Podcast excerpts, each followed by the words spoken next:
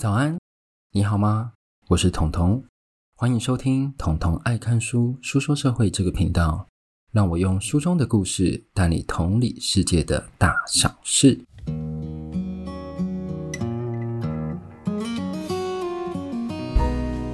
好，欢迎来到我们的第六十三集。那今天节目呢会比较特别，书不会是主要的重点。我们今天的节目分成三大 part。那第一 part 呢，我要来介绍一个台湾的 NGO 团体，它叫做 One Forty。那第二 part 呢，我要来感谢一下听众。对，如果你有在追踪我的 Instagram 的话，你就会发现，诶，有很多事情正在 going on 这样子。然后第三个 part 就是我们的说书，就是我们这频道的主轴。好，那今天呢，我要先来讲 One Forty 这个组织。那不知道大家有没有听前几集？我之前没有业配的时候有讲过。如果你今天本身是刚创业啊，或者是你是一些公益团体，像一些 NGO，你想要宣扬你的理念，我的版位都是很欢迎各位来做洽谈的。那刚好这一间 NGO 他来找我。那 One Forty 它是什么？它是一个关注东南亚移工教育的非营利组织，非营利组织，而且是在东南亚移工教育。那我们讲移工这件事情，其实我们频道本身有很多其他的书哦。最近最近最著名的，应该就是《再见乌斯曼》这本书，给我很多的启发。那也是华裔的作家白小红做的。那其实自二零一五年开始，One Forty 就致力于培力东南亚移工。培力是什么意思？它其实就是要让移工在台湾的跨国旅程持续学习实用的知识技能哦。因为我们都知道，很多移工来台湾，他可能都是做看护啊。他可能是做重复性、技术性的事情，他很难会去学到新的技能。所以，为了让他们能够学到技能，他们就创办了这个 NGO 组织。这个组织除了让这些移工能适应异乡生活之外，最重要的是什么？回到自己的国家后，比如说我在当看护，我当了十年，我回到国家，我可能就会没有工作了。为什么？因为我就只会看护啊。那比如说我回到印尼好了，那边不会有这么大量的看护需求是需要当地人的，所以呢，他会希望移工在来台的这几年培养出一个专业的技能，回国后可以拥有经济独立的能力。所以宗旨是什么？他想要打破贫穷循环，让自己与家人过更好的生活。One Forty 其实他本身也会做各式各样的文化交流活动。那我自己上去看，他是有在做一些交流会的。所以，如果有机会，我也会想要去参加这种交流会，来真实的了解说，诶，这些移工他们在台湾所遇到的困境，或遇到的生活，或是生活的小点滴，不一定是困境，有可能是他开心的事情，他想要怎么跟我分享，或是透过他的眼睛，他发现了我们平常觉得很普通的事情，对，这都是有可能的。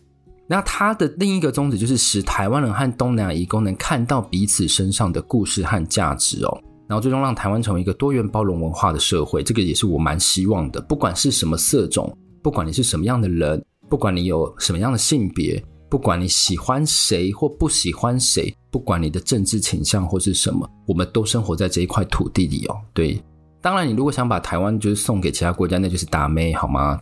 好，那这一次为什么就要特地介绍 One Forty 这个组织呢？因为呢，他们举办了一个移工之声。年度摄影展《The Voice of Migrant》的线上展，这个展的叙述我念给各位听。他说：“你心目中的希望是什么样的形状呢？像是每个人心中都怀抱着一个或数个希望，而希望本身没有特定的形状、颜色。希望它可以留存于家乡，也可以发生于异地。而正因为每一个人内心对于希望有一个想象，所以都会愿意奋不顾身的去追求。”所以对移工来讲，其实我觉得他们非常非常勇敢，因为他们必须要远离家乡，到国外去赚钱。而且他其实不太像台湾的外派，因为台湾的外派很多，比如说像我们公司的外派，他可能一年会提供你六张或五张的来回机票，然后薪水当然会有加急啦。但是移工是没有这件事情，他们福利没有那么好，所以很长他们就待在异地之后呢，他们就一直待着，所以很有可能像比如说八年、十年都没有回过家里，只能透过什么？视讯，对，这其实是一件很痛苦的事情，因为你跟你最亲近的人，你们必须要分隔两地，而且你还不能回去，你一回去之后，这个地方就没有支柱了，很像再见乌斯曼那些非洲移工到意大利，对不对？所以如果有兴趣的话，可以去听我那一集。那这个展区呢，它分为三大部分，第一个展区就是移工摄影，那就是我刚刚讲的 Voice of Migrant。我就这样看了一下啦，我就看了一下，我看一下就每一张图，因为它其实基本上都是义工自己拍照然后去投稿的。那我很喜欢，其实就是第一名。这样是这样，是不是大家觉得我没有看？我有看好吗？对，就第一名我还是蛮喜欢，因为我喜欢他那个整个照片，他所呈现的一种很孤单的，但又不失希望的氛围。第一名的作品的题目叫做《活着是为了什么》，然后他的名字有点难，对，我试着念一下给各位，叫 Windy Francisca，然后她是来自印尼的一位女生，她在这个作品下面有写一段文字，那这段文字我很想念给各位听。好，大家听好了，我要来朗读了。他说：“嗨，你好吗？当整个世界似乎都不站在我这边时，我浮现了放弃目标、放弃一切的想法。我是一个固执的女人，总是想要这个，想要那一个。有时候，我希望能达成所有目标，却忘了我的身体也需要休息。”这段文字我觉得写得很好的原因，是因为它很体现出。移工他们在追求希望的时候，他们必须放弃很多事情。但当他们这么勇敢的时候，不一定能实现他们自己的目标，但是可能会先让自己的身体健康所赔上。所以我们会在很多新闻看到很多移工啊来台啊，环境很糟啊，被那个中介剥削啊。所以我觉得这一些事情都是台湾自己本身的就业环境，它需要再做改善的地方哦，就让台湾呈现一个。啊，不管你是哪一国人来工作，他都是非常舒适、非常至少跟我们台湾人是有相同的待遇的一个国家。那第二个部分呢，叫做异地的启发。那异地的启发是什么？他们邀请了很多知名的 Podcaster 和 YouTuber，像是敏迪啊、龙龙大冒险啊，还有解锁地球啊，但是没有邀请彤彤哦。他们来请我，他们是给我一个 VIP 套卡，然后希望我去看一下这线上影展，但是没有邀请我做这第二部分哦，sorry，可能我还不够大咖，对，那就是你知道，再帮我连署一下，那没关系，我觉得这个部分很很重要是，是因为我自己本身也有在国外打工度假过，所以很多的酸甜苦辣，其实如果你今天是别人来跟我讲说他在国外打工度假怎么样，我会很有很有共鸣，非常感同身受，因为我自己也经历过这些事情，所以你就知道说一个人。或者是几个，就算是外国人要去别的国家做蓝领阶级的工作，是多么辛苦的一件事情。然后呢，这些 Podcaster 和 YouTuber 呢，他们就透过自己在海外的照片，诉说在异地的生活和旅外的经验，以及他们看见移动之中所得到的人性的启发。那第三个部分呢，就是 One Forty 的故事展区，然后他会从移工生活不同的角度，或从雇主啊。那角度去诉说，所以我很欢迎各位上 One Forty 这个线上摄影展去看一下他们里面所有的照片，顺便了解 One Forty 这个组织。那你如果觉得喜欢的话，你当然也很欢迎，可以自行去捐款。好，那就是 One Forty 这一 part。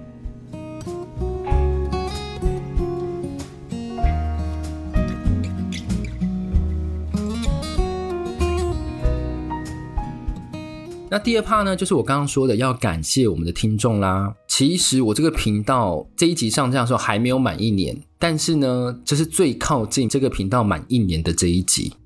所以呢，第一个先要跟各位讲说，我的 Instagram 终于 finally 破一千了。那如果有听众很支持我，就办了四五个账号支持我的话，我告诉你，你现在还不能把那些账号删掉。为什么？因为它还没有在安全系数之类，你知道，它还是一千零零几，你知道吗？你如果都删掉，我可能就是又回到三位数了。但也很感谢各位这样对我的支持啦。然后第二个 part 呢，我想要来念一下我最近在 Apple Podcast 上得到的留言，它是来自账号 Birdy Hoho，它的标题是非常感谢彤彤。他说本身是 Podcast 重度五星，觉得非常幸运。大约在半年前认识彤彤，爱看书，瞬间成为我最爱的频道。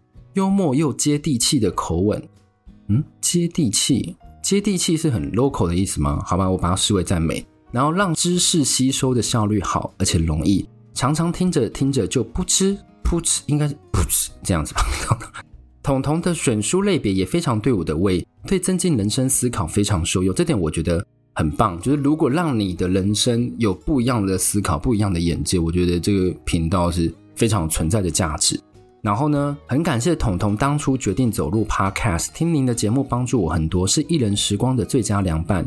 By the way，很期待彤彤办见面会，一直想见到彤彤本人。嗯，这样子好了。如果我频道应该是说我 Instagram 就是有在更大的长进，或是我的频道有更大的展进，或者是有人重金礼聘我露面，或者是我突然决定想要当 YouTuber，你就会看到喽。对，因为我觉得办见面会可能就是因为你大家知道我跟家人关系就是没有那么好，所以可能连我爸妈都不会到，所以我 我不知道要请谁，可能请我公司的上司吧。对，所以。到时候如果有机会的话，你一定会看到。而且其实我在君英好书已经有开始露脸，就是有露一张照片啊，所以大家就大家知道我大概长什么样子。当然那张照片就是比较比较比较比较台面上的我，所以如果要私底下的我话，之后有机会，我相信各位一定看得到。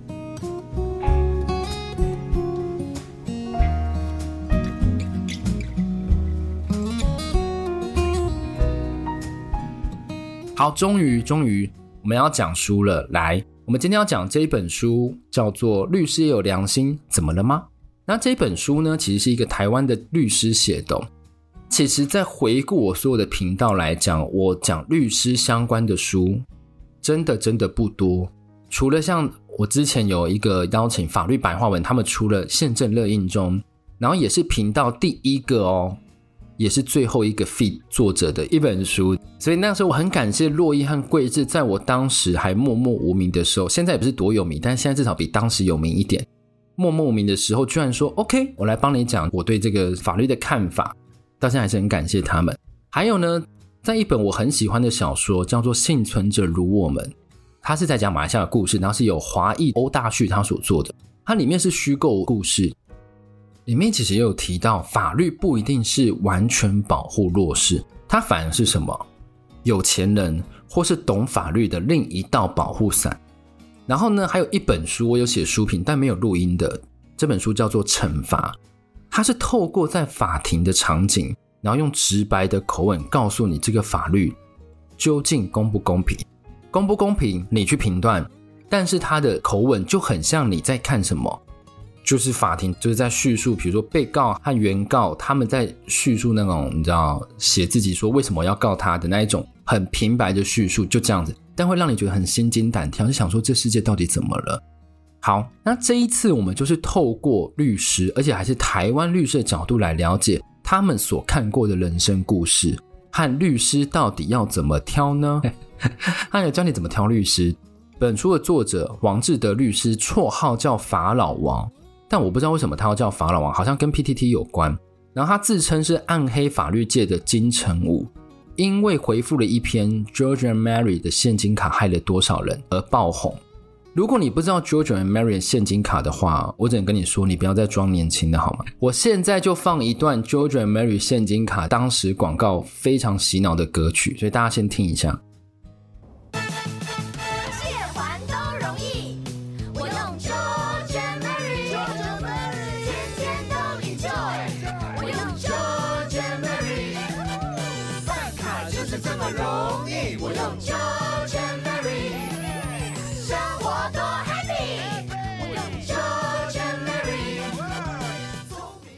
好，是不是很满满的回忆杀？当时这一张卡其实害了害了非常多人。为什么？因为它是现金卡，所以它可以让你一直借，一直借。你用卡就可以去借钱，你用卡就可以去借钱哦。我们现在借钱可能很难嘛，我们可能还要什么去做那些联征啊，或者是你要用房贷去增加，你要确定有资产，你才有办法去贷款，因为银行确定你要有还款能力啊。但是 George and Mary 现卡就像是什么，很像美国在金融泡沫那个时候。你的信用很便宜，便宜到你可以随便跟银行借钱，所以才导致什么？现在还有很多人因为这一张卡拥有的负债到现在都还不完，因为它的利息很高，才会导致越来越多人深陷负债风波。所以律师当时就在 PTT 上回复了这些文章成名的，因为我们都会觉得说。我们是我们自己去借钱，是我们要自己承担的。其实有时候是银行给你一个不切实际的幻想或不切实际的信用，让你觉得说你信用满分，你可以一直借钱，所以才导致说你深陷债务风暴，这就像引诱你犯罪这样的概念。好，这本书也会分三个小部分来讲。那第一个部分呢，就是每一个咨询其实背后都有一个难解的故事哦。我常常其实觉得律师就是一个聆听故事的搜集器。为什么？因为你对律师说的事情，你必须要怎样？很真，不能隐瞒你自己律师。因为你隐瞒自己律师的时候，你是没有办法打赢的。律师在没有办法了解所有事情的全貌的时候，他只要在开庭，对方就会蹦出一件说：“诶，你们被告是不是有做这？”他就嗯，被你反将一军，你知道吗？他就说：“为什么对方可以图提出这样如此可以翻案的意外证据？”所以呢，故事它其实里面有分很多，对，它里面有非常非常多故事。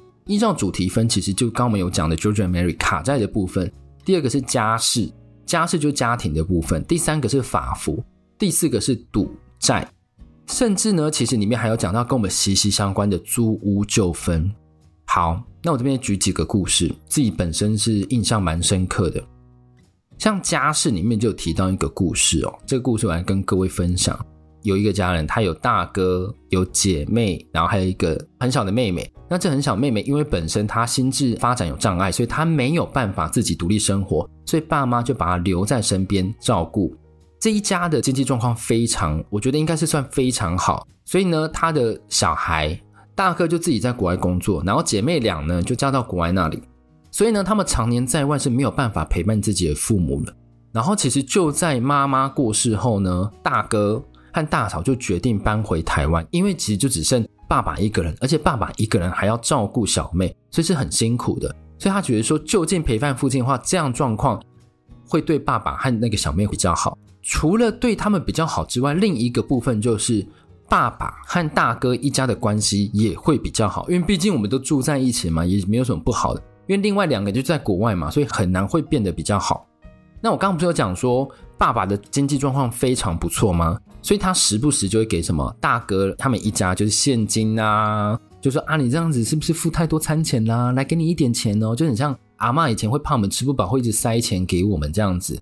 但我阿妈比较早过世，所以我没有遇到他啦。就是说大家可能有这样的状况，而且还会怎样？爸爸还会就是送房子诶。就房子是礼物这样子送，就是啊，好了，那你今天好辛苦，我就送你一栋房子，就类似这样概念，气死人！就送房子，然后呢，大哥他们生小孩的时候，还会就是直接包红包给孙子，对他们一家非常非常好。那我刚刚不是有讲说，他们还有一个智能比较发展迟缓的小妹吗？所以爸爸其实一直在为这个小妹担心，因为妈妈已经过世了嘛，所以他担心自己过世后小妹会没人照顾。所以呢，他就先开始把自己的遗产做分配，他就把自己的遗产一半先给小妹，但是小妹其实她是智能发展比较迟缓，所以她其实没有办法去打理自己的生活，她更没有办法从银行去提前出来，然后照顾自己，给自己做饭吃。所以呢，爸爸又在指定大哥为监护人，但律师说这样是没有效的，好像不能这样子指定，就是你去当他的监护人。所以就在爸爸过世后呢，大哥就找在国外的两个妹妹来讨论整个遗产的分配。那因为爸爸只做了这样子的安排，然后很多东西我刚刚不是有讲吗？爸爸觉得怎样说就啊，我就送你一栋房子吧，啊怎样怎样。所以他其实把很多财产都已经先送给大哥了。所以当两个姐妹从国外回来的时候，大妹发现她自己能分到的遗产居然只有五百万。所以他就觉得说，一定是大哥怎样，近水楼台先得月。你就是那时候放弃美国工作，从美国回来照顾爸爸，你就是居心不良、居心叵测，你就想从爸爸这边多挖一点钱。然后大哥也觉得说，我也 我也很无辜，我其实是秉着想要就近照顾爸爸，然后因为妈妈过世，所以他怕爸爸很辛苦，要自己照顾小妹，所以他回来，双方就没有共识，所以就这样法庭见。就在你一言我一句这样攻防的时候呢，他们就慢慢去抽丝剥茧，检察官就发现，诶，他们去调查监视器，去调查那些转账的过程、过户的过程，他发现怎样？爸爸都是自愿将钱转给大哥，没有人拿刀胁迫他，没有人跟他讲说，你今天不转给我，我们就会回美国，没有这件事情，他都是自愿的。而且呢，他找代叔，代叔也说是爸爸自己找他。而不是大哥偷偷的问，就是哎，你可不可以帮助我把爸爸的房子过户过来？所以当这样的状况下呢，就还给了大哥一个清白，发现其实这些都是爸爸的自由意志说要给哥哥的。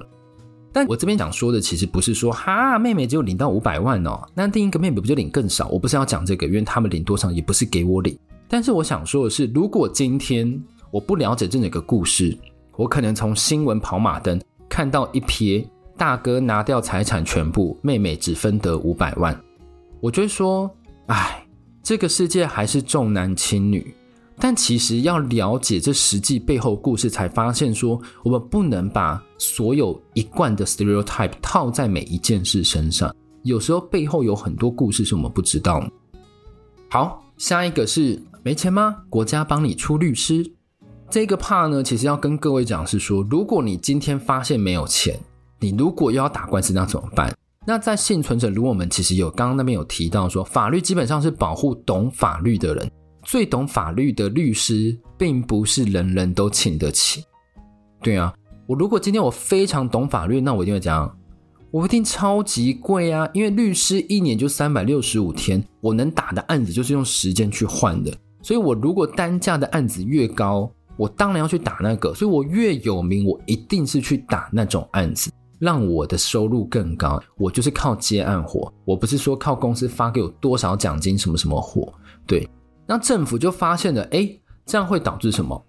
富者越富，越能够请越贵律师，但穷人呢，他们连最一般的律师都请不起，所以他们就设立一个财团法人法律扶助基金会。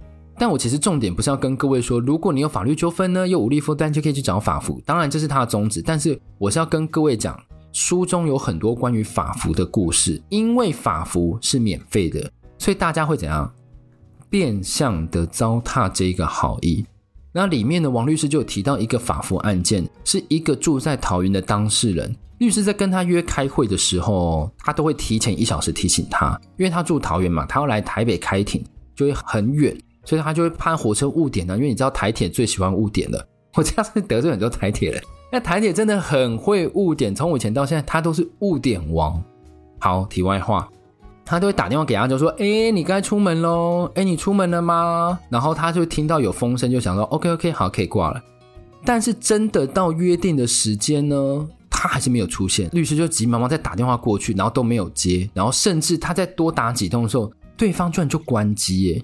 所以这个画面是怎么样，你知道吗？就是手机放在前面，然后他就一直看他响，就是不接。我有一个朋友就是这样子，他说他看到我的电话，他都会把手机放前面。然后会思考说，我到底要不要接这一通电话？然后等到我打第三通的时候，他才勉勉为其难把它接起来。人缘到底是多差？所以呢，他就是这样看看看，然后就到关机。所以这样反反复复后呢，法院他发现这样不行。为什么？因为我传唤你来，你都不到啊。那我要该怎么办？我就发布通气，然后才去把当事人抓来。然后抓来之后，律师也很好奇啊。我明明每一次开庭前一小时我就打给你，然后百般跟你确认说啊，你出门了吗？哦，你出去了哦，我听到火车声了，哦，我听到风声了，OK OK 可以挂掉了，OK 好好好。结果他都没有出现，所以他就很想知道原因。律师当天其实是有事的，他就特地把他排开，就说我一定要去见见这一个神秘的当事人，很像什么即墨拍卖师。我不知道各位有没有看那个 Netflix 电影，前面有点闷，后面蛮好看的，所以大家如果有兴趣的话，可以去 Netflix 看。那个女的就说，她觉得火车票来回一百多块太贵。嗯，对，好，律师就想说，你都没有出现这么多次，所以会导致什么？你本来的一万块的保释金就被没收了。那其实这一开始这个成本架构，我一开始看的是满头问号。为什么你一个理性的正常人，你会觉得是说要省那几百块，要让一万多块就这样被没收呢？然后后来我想，这是我自己想到的解释。也许这个一万块的保释金是他透过借钱才筹到的，所以他生活已经真的真的非常拮据了，导致说他连这一百多块车票他再也负担不起，或是他必须要拿这个去吃东西。他觉得来这边我不一定会打赢，所以我就拿去吃东西。这是我想。那我在想另一个推波助澜的原因应该是什么？当事人不用付钱给法服。对不对？如果他今天是付了很多钱去请法服的话，他拼死拼活一百块，他游都会游过来，所以呢，就会造成这个美意无形中被浪费。然后许多故事呢，其实它并不是就是完全的心灰意冷啊，什么什么，大家都是透过法服，然后传唤不到，然后请你准备资料，你还态度很凶，我们是免费帮你的，所以你就觉得说，反正你是免费的啊，有什么了不起？就有类似这样的想法。但是也有人透过法服的案件之后会怎样？人生重新开始。就像我刚刚前面有讲的，George Mary 现金卡，它的债务导致许多人无力负担，宣布破产。那就算宣布破产之后呢，你还是要重组啊，要怎么重组？所以呢，律师就很擅长在帮忙这一块，去帮你重组债务，然后跟银行谈成和解。你虽然重获新生，但你的生活必定必定会非常非常拮据，因为你每赚的一笔，你只要是透过汇款的，都会经过和解，然后你就必须要把钱的一大部分拨还给银行，期限可能是六年、五年或是十年，这样还完之后，你的债务就可以一笔勾销，不管你还的总额。但是去依照你当时的薪水去扣你薪水一定的比例，去让你偿还这个债务。那虽然是这样子，但是你只要经过检验之后，你其实就是重获新生。所以很多人其实都很感谢律师哦。然后有一个当事人就送了一盒月饼给律师，律师就非常感动，并不是说那个月饼是什么不二家什么什么的，不是，是因为他发现，就算你已经生活。这么拮据了，已经没有钱了，你搞不好已经没有钱吃饭了，你还是会想要感谢我这么努力帮你，去让你人生重获新生。我觉得这个会让他想到是说，虽然接法服的案子钱真的很少，可能两万三万一个案子，但是呢，我得到的却比金钱上的意义还要多，让律师想到他当初想要做律师的初心。好。录到这边，我想跟各位先讲一下，就是我发现两个礼拜录一集啊，真的很会吃螺丝。剪辑师现在在后面瞪我，他想说我到底要剪多久？对，所以就是好，我先深呼吸。第三帕呢，终于到我们第三 part 的最后一帕。我刚刚不是有讲说，这个律师有教各位怎么样，怎么挑律师。但其实最主要是怎样，就直接去找作者就好啦。但因为作者他怕自己分身乏术，你知道吗？毕竟如果大家都来找我，我也是会挑客人的，所以他有教各位说如何分辨他是真的律师还是假的律师，或者是他是一个不够专业的律师。那第一个观点其实有点震惊到我，他说找律师之前一定要确认他是个正牌律师。我以为律师这种东西跟医生或是会计师啊，或是老师什么很像，他是很难被假冒的。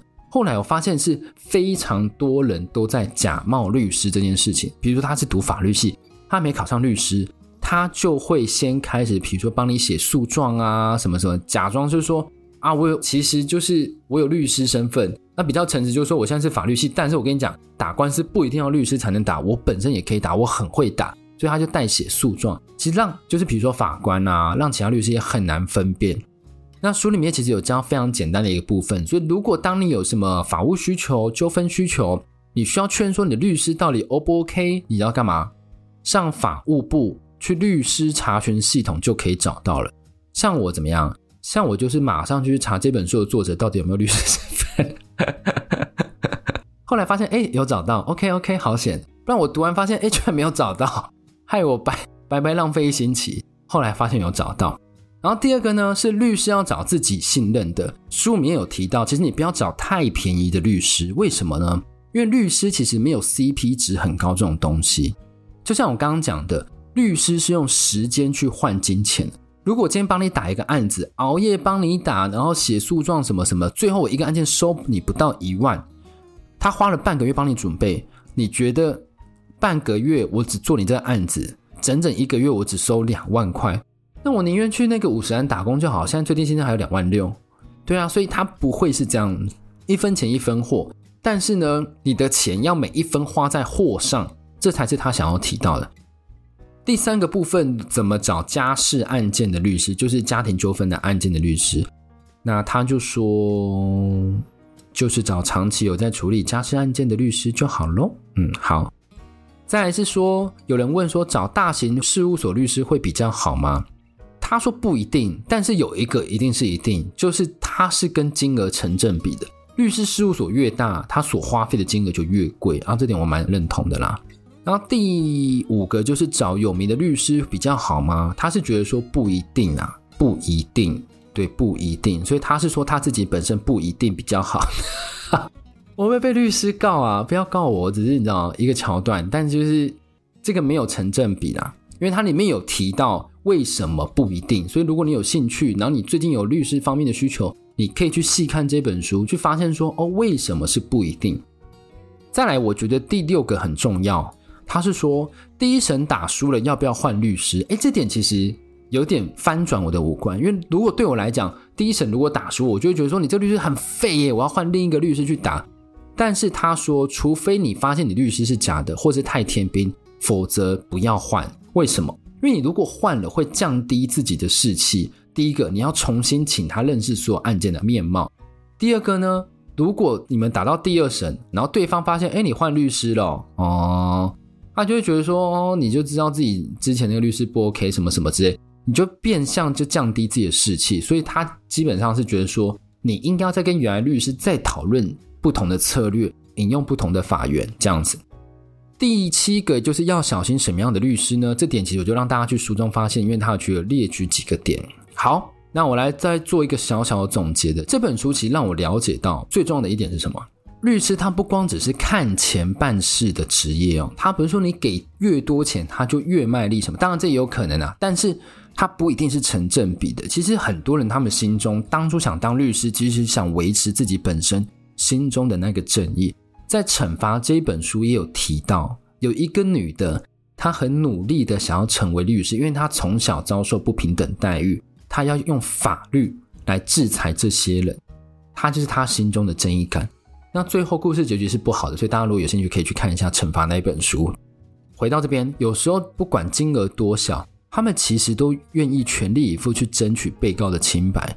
其实只要小心书中他上述那一些，就是比较天骗律师啊或假的律师啊那些的话，如果哪天我们真的遇到需要律师的案件的话，我们真的去接触这些律师，我们会发现，诶。搞不好会对律师这个职位有不一样的想法，不一样的看法，会对他们改观。